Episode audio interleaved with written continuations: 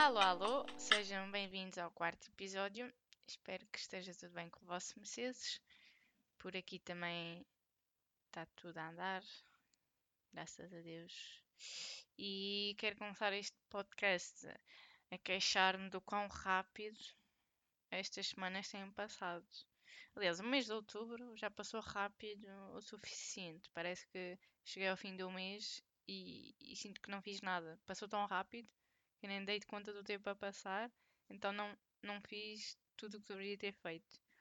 Para não sei se é meio estranho, mas eu, eu sinto isso. Um, e epá, esta semana e a semana passada também tem, tem, tem passado super rápido.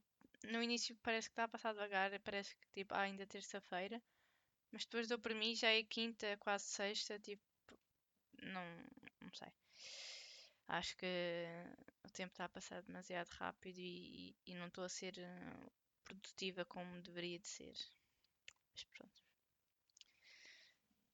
Trago-vos aqui uma questão e, e, quem souber responder-me ganha um troféu. Que é a malta que anda a sair à noite e que vai para discotecas tem noção da realidade em que estamos? Será que têm noção do erro que estão a cometer? Será que têm noção que estamos a caminhar para um mau caminho outra vez? É que eu digo-vos uma coisa, eu já dei volta e volta da minha cabeça para tentar encontrar uma justificação lógica para, para o comportamento destas pessoas, mas não cheguei lá nenhum, por isso, se vocês conseguirem encontrar a resposta, eu ficaria muito agradecida. É assim, o facto de ser obrigatório apresentar o certificado de vacinação isso não garante nada. Não garante que as pessoas que estão lá dentro não estejam infectadas. A única coisa boa de estar vacinado é que o nosso corpo irá saber como reagir se apanharmos o bicho. E o perigo, entre aspas, de estar vacinado é que não, a probabilidade de termos sintomas é menor. Ou praticamente não, não, não apresentamos sintomas porque o corpo já sabe reagir. E portanto, não temos sintomas não significa que não estamos infectados. E as pessoas pensam, ah, não sinto-me bem, não não estou não tô doente, não estou nada, então pronto, está tá tudo bem. Mas não, as coisas não são assim.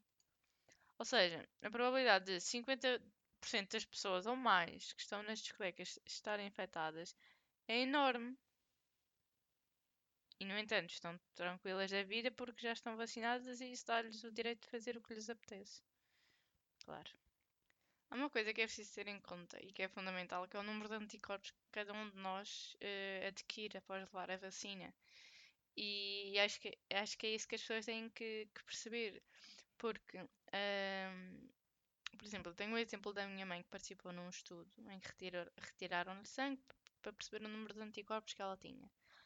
No caso dela, ela tinha 5 mil e tal, que isso é à volta de 95% de, de imunidade. Mas por outro lado, tinha pessoas, colegas dela, que tinham mil anticorpos e havia uma que tinha 200. 200 anticorpos é o mesmo que não estar vacinada. Ou seja, o facto da pessoa estar vacinada não é, não é só isso que está em questão. É preciso ter estes fatores em conta.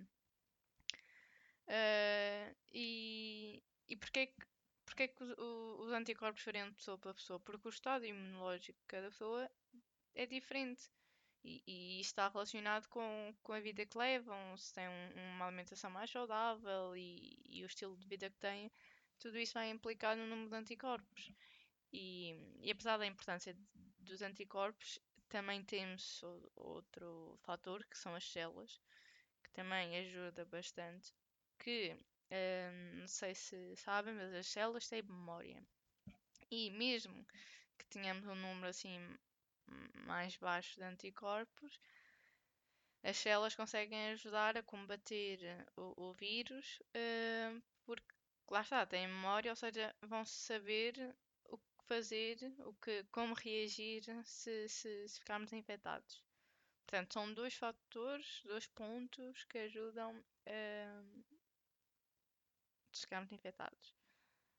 Uh, mas isso não é suficiente. E a prova disso é, é, o, é o facto das hospitalizações terem aumentado mais do dobro num espaço curtíssimo na, na Europa toda.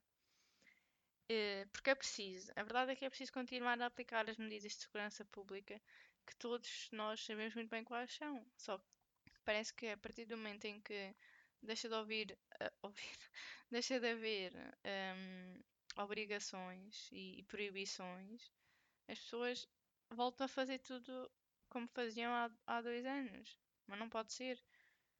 Não pode ser assim. E, e, e, e, o problema é que já, já andam a prever que se as coisas continuarem como estão, até o dia 1 de fevereiro, na, na Europa e na Ásia Central, irão morrer meio milhão de pessoas.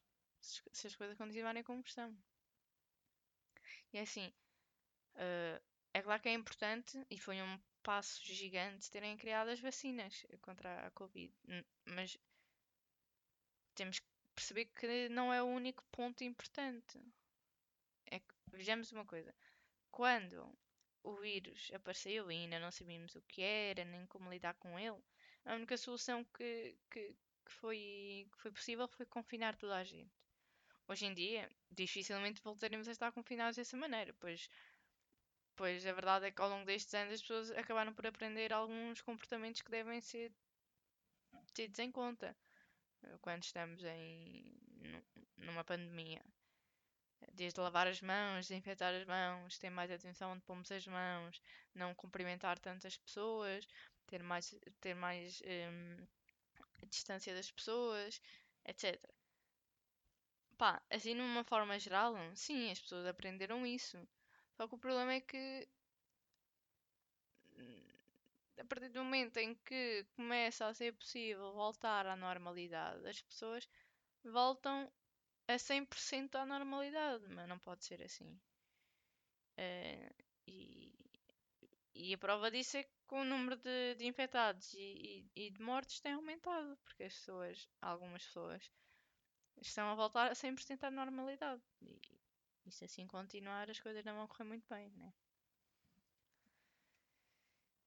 Não sei se já vos tinha dito que estou quase a acabar a minha licenciatura em Educação Física e Desporto. E, e no terceiro ano nós temos que fazer estágio. E eu optei por estagiar num clube de futebol. Porquê? Também não sei. Uh, estou a usar, como é lógico. Opa, as razões foram muito simples.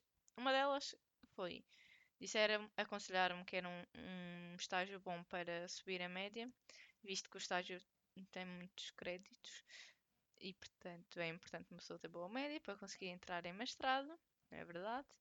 Uh, e também porque hum, pá, também tinha vontade de alargar um bocado o meu conhecimento. E, e como o meu conhecimento na área do futebol é pouco, pareceu-me uma boa opção. Pronto. E então, estou, estou a dar treino a um escalão de formação, a, a sub-12, uh, juntamente com outros dois treinadores que já, já treinavam essa equipe e, portanto, eu sou treinadora adjunta. E, e, portanto, eu acabo por, nos treinos, ter alguma liberdade para observar tanto o comportamento dos miúdos como dos próprios treinadores. E a verdade é que há algumas coisas que me têm deixado um pouco insatisfeita. Por exemplo, a importância que se dá ao resultado. Nestes escalões, é, é, é super importante mostrar aos miúdos que o resultado é o que menos importa ali. O mais importante é eles divertirem-se, aprenderem a modalidade em questão, eh, fazerem amigos. Essas coisas é que são importantes nestas idades. Não, não podem ter já aquela visão de ganhar, ganhar, ganhar. E, aqui podemos falar daquela, daquela mítica frase que é, é preciso conhecer a derrota para dar valor à vitória. Se eles se eles não conseguirem um, lidar com uma derrota, a vitória também depois vai ser o quê para eles? Né? Um, opá, e uma das coisas que eu tenho aprendido desde o primeiro ano da, da universidade é que o desporto também serve para educar. E, e cada vez mais dou, dou valor a esta frase. Porque quando nós treinadores, quando treinamos miúdos novos, devemos ter o cuidado também de educá-los, educá-los a respeitar os treinadores, os colegas, a cumprir regras e quando não as cumprem a ser castigados. E além disso, o treinador tem de ser coerente com aquilo que diz e com o que faz. Se ele, se ele castiga um miúdo por uh, ter feito algo que não devia, tem de castigar igualmente todos os outros quando também fazem as neiras. Não é num dia apetecer-me castigar, no outro já não tenho pachorra. Os miúdos notam isso. E a probabilidade de fazerem mais as neiras é maior. E, e também é importante o treinador saber bem, quando planeia o treino, planear, mas com consciência, ou seja, definir bem aquilo que vai trabalhar no, no treino. Por exemplo, treinador quer trabalhar o alinhamento defensivo, ele deve ter em conta que o número de defesas, ou seja, que, um, que os defesas devem estar em, em inferioridade numérica. E, além disso, o feedback que ele dá aos jogadores deve ser focado nos defesas e não em quem tem a bola. Porque uma coisa que acontece muito é, é o feedback ser, acabar, acabar por ser dirigido para os portadores da bola, o que não faz sentido algum. Né? Uh, porque há muita tendência de, de olhar muito para, para, para os jogadores que têm a bola. Mas se o nosso foco é na defesa, então o feedback tem que ser para os defesas. E outra, outra frase que eu tenho ouvido e que também cada vez mais vejo que, que faz sentido e que, e que é bastante importante no, no treino, que é reduzir sem empobrecer. Eu vou-vos explicar isto com um exemplo, para ser mais fácil. Quantos de vocês é que já fizeram aquele joguinho de. Estão duas equipas e um, só podem marcar gol. A vossa equipa só pode marcar gol se a bola passar por todos os colegas da equipa. Então imaginemos, está um, um gajo da vossa equipa está com, com a bola, não sei o quê, já está na frente e, e, tem possibilidade de rematar. E depois grita ao treinador: Atenção, a bola não passou por todos. E, e o que acontece? A bola tem que voltar para trás para passar por todos os jogadores. Qual é a lógica deste exercício? Isto acontece sequer no, no contexto real de jogo? Não. Não acontece. Então, por que razão é que iremos trabalhar uma coisa que é completamente descontextualizada? Lá está, o problema de. O problema não, a importância de definir bem os objetivos com consciência.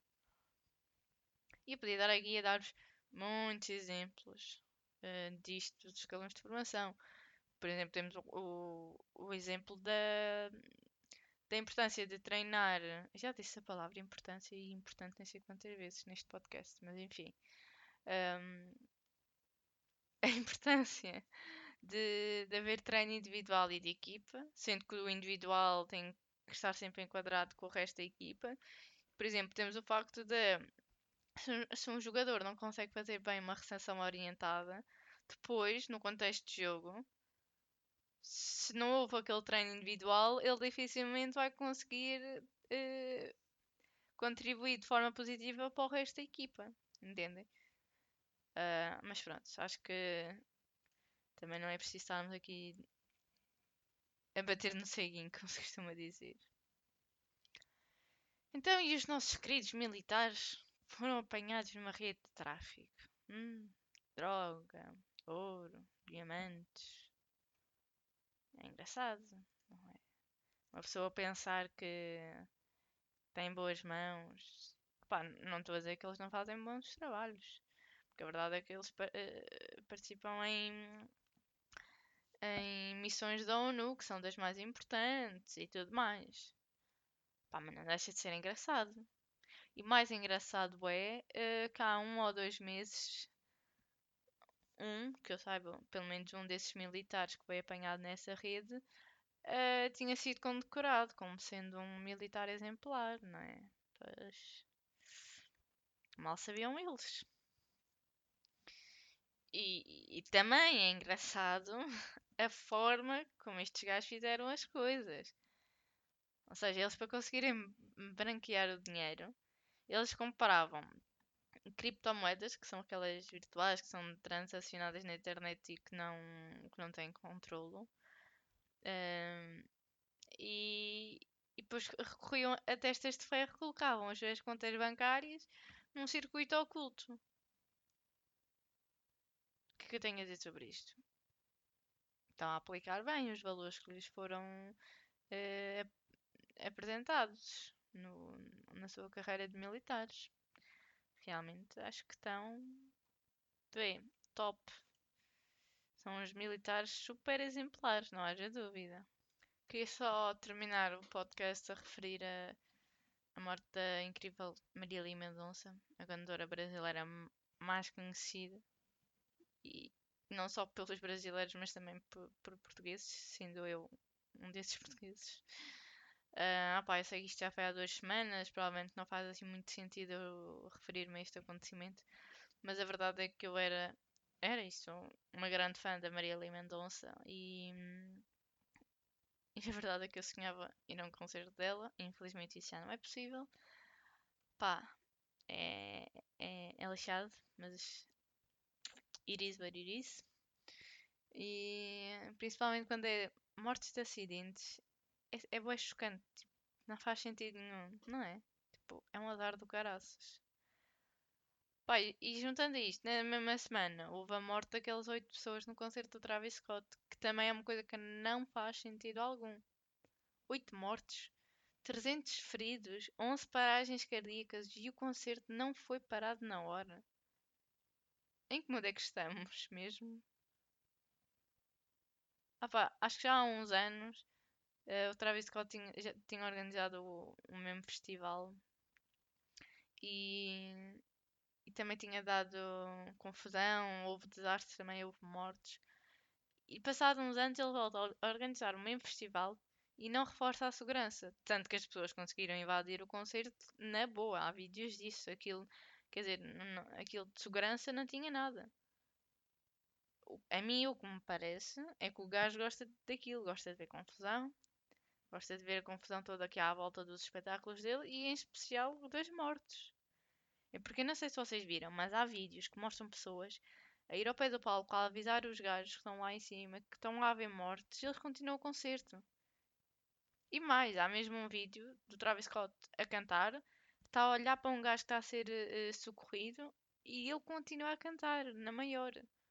Ou seja, nota-se mesmo que ele gosta daquilo. E depois no dia, no dia seguinte faz stories a pedir desculpa às famílias, não sei o quê, e, e, e, ainda tem lá a dizer que quando, quando ele vê essas coisas nos concertos ele para logo e tenta logo ajudar. Tipo, ah, tu és burro, tu não tens noção que as pessoas viram os vídeos que foram partilhados. Quer dizer. E outra coisa engraçada é que o, a entrada do festival em que tem a cara dele, Poeda Grande, e depois o nome do, do, do festival está igualzinho a uma imagem que também andaram a partilhar de, de uns rituais satânicos que haviam há uns anos atrás que sacrificavam as pessoas, queimavam-nas e não sei o quê. E se vocês virem, está igualzinho. Ah pá, pode ser coincidência. Pode, pode. Também pode ser só uma coincidência. Também na entrada estar lá a mensagem uh, se é on the other side. Também pode ser só uma coincidência. Claro que sim. Eu sei que isso são tudo teorias da conspiração. Mas a verdade é que há demasiados sinais que mostram a falta de, de humanidade e de empatia por parte do Travis Scott. Portanto, pá, não sei. Eu sou muito de teorias da constipação. Uh, mas, opá, não sei. Há aqui coisas muito estranhas. E já, já tendo acontecido uma vez e ele não ter feito nada para evitar a segunda, um pouco estranho.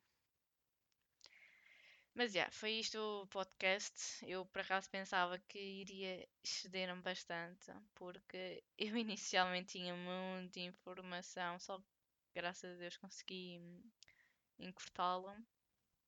E, e pronto, posso já dar-vos um, um, um cheirinho do próximo podcast será de um tema que eu já falei aqui que me preocupa muito, que anda muito a ser falado, graças a Deus, anda muito a ser falado na, na, nas notícias e, e eu estou super contente em relação a isso. E, e pronto, tenho andado a reunir informação e tal, também comprei um livro sobre isso, portanto vou, vou ter que pensar bem nas coisas que irei dizer, mas já é um tema que, que me cativa bastante. E pronto, foi isto o podcast de hoje. Vemo-nos num futuro próximo e fiquem bem. Até lá.